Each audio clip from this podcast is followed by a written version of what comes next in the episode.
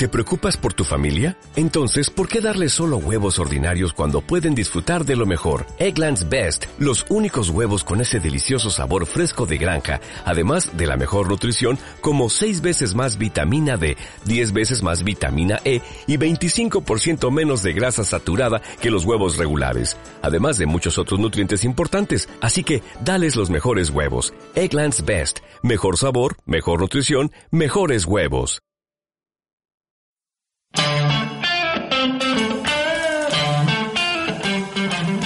Buenos días y bienvenidos a Iceberg de Valor, el podcast de inversión basado en el Value Investing.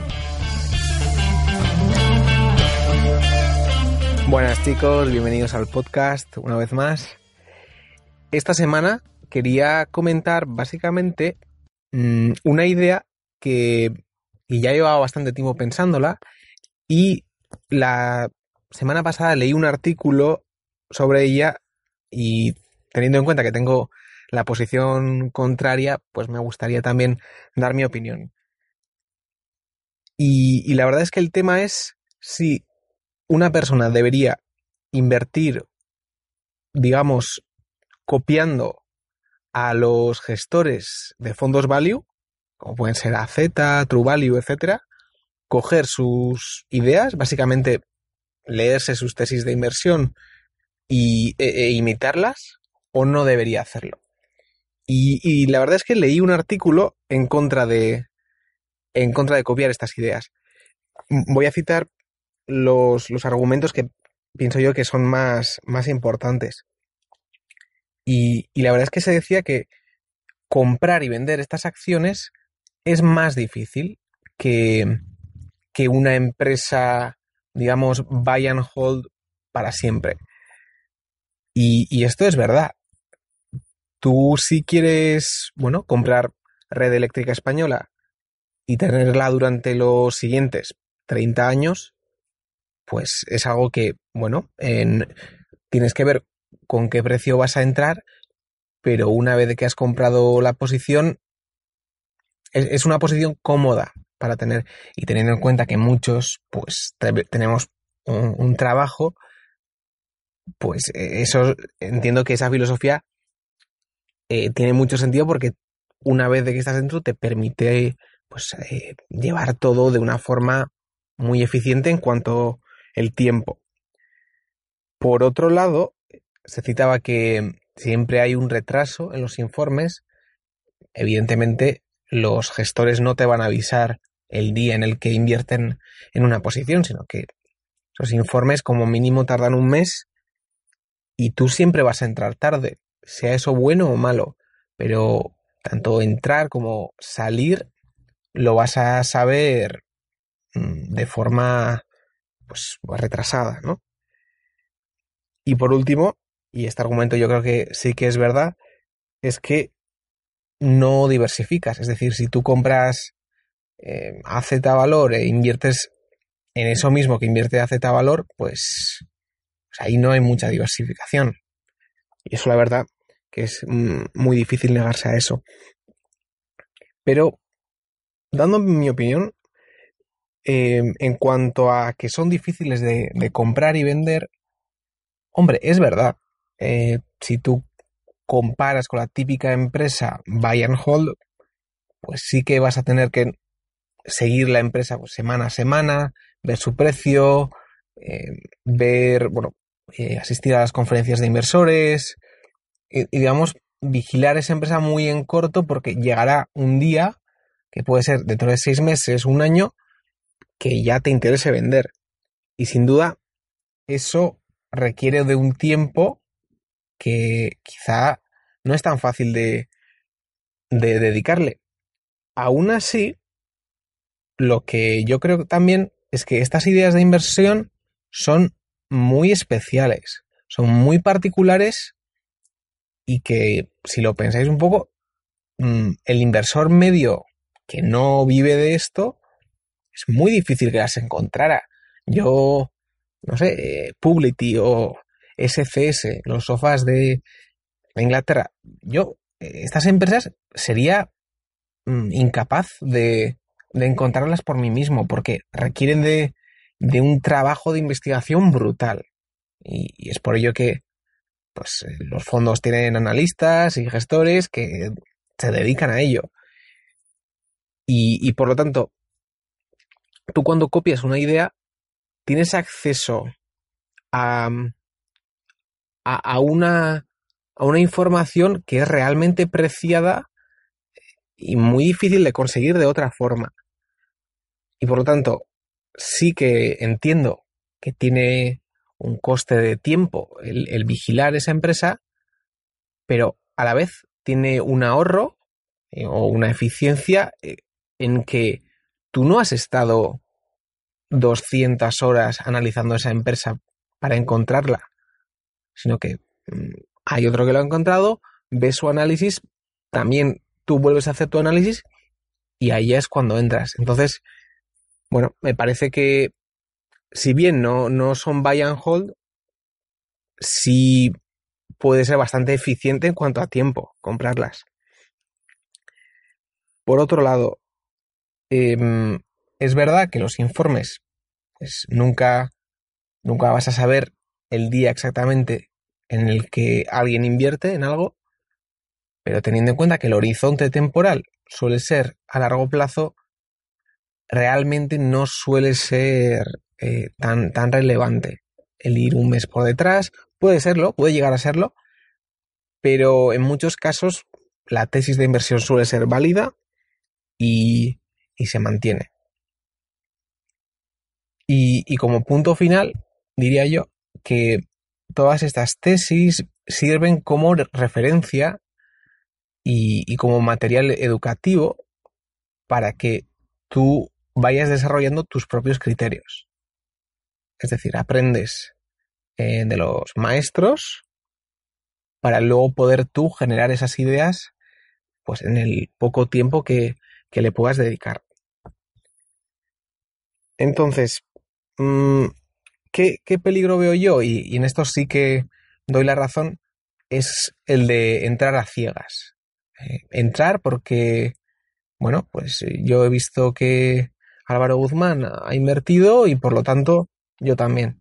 Bueno, pues ahí sí que hay un error porque, porque el que invierte eres tú, ¿vale? Y, digamos que estás solo ante el mundo y, y, bueno, mm, luego no vas a saber cuándo va a vender, etcétera. Entonces, mm, vale, has copiado la idea, perfecto pero has entrado por tus razones y porque tú has querido.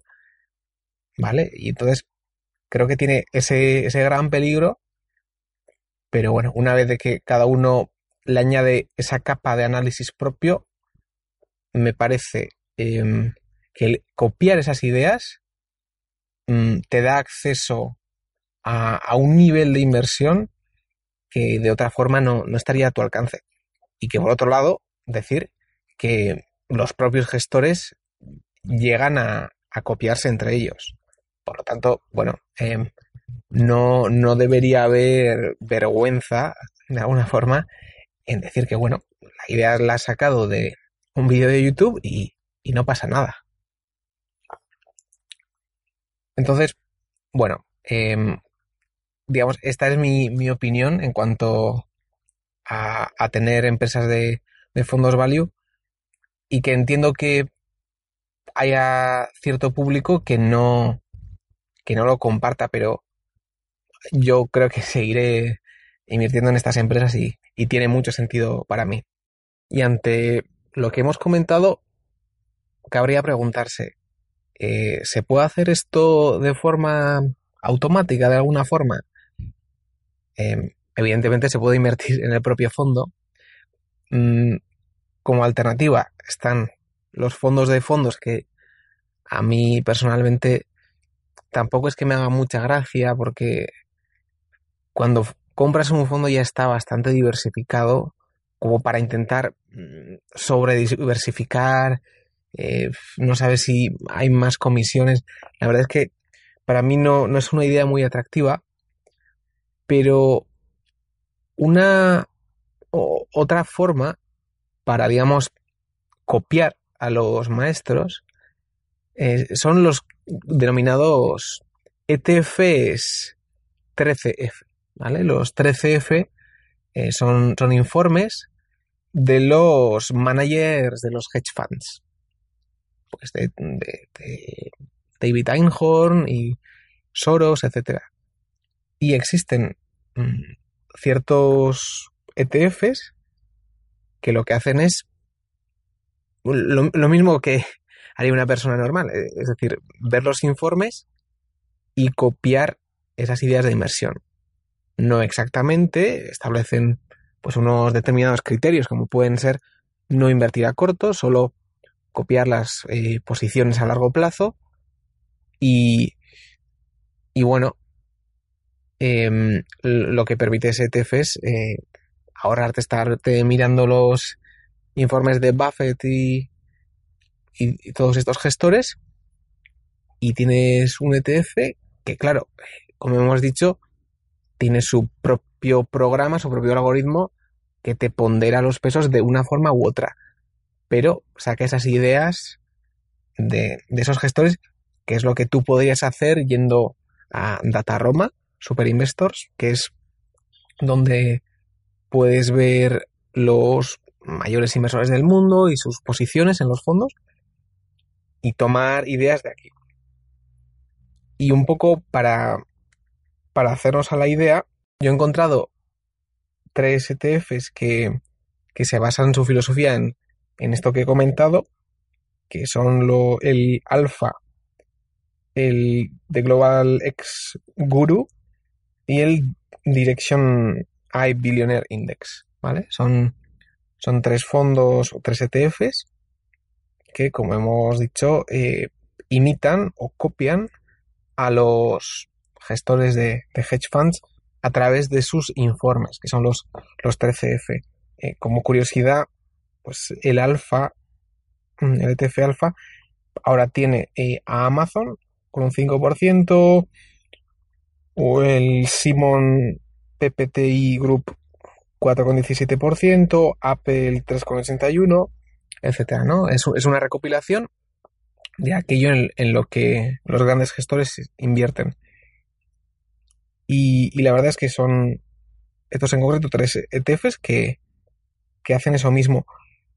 Y, y sus resultados, pues bueno, son de uno, son en, en unos 5 años un 80% de rendimiento, el otro lleva un, un 60%, tampoco es espectacular, pero no deja de ser un modo de invertir. Y, a este respecto, cabe destacar que Warren Buffett quiso hacer una apuesta en contra de los hedge funds, diciendo que los fondos indexados lo superarían, y la verdad es que ha ganado esa, esa apuesta, por lo que, bueno, eh, de, cierta forma deja en evidencia a estos hedge funds. Yo no sé si, invertir en estos ETFs es, la mejor idea, pero bueno, eh, la verdad es que sería el, equivalente de, ir nosotros y, copiar, copiar lo que hacen. Entonces, bueno, con esto concluimos. Eh, la idea era hacer un poco ese análisis de, de imitar a, a los fondos value. Espero que, os haya gustado. Siempre hay diversidad de opiniones en estos temas. Eh, esta es la mía. Y espero que os haya ayudado a, a reforzaros en, en, vuestras ideas o, o, bueno, hayáis podido sacar algún argumento más. Y con esto terminamos el, el episodio. Nos vemos en la siguiente.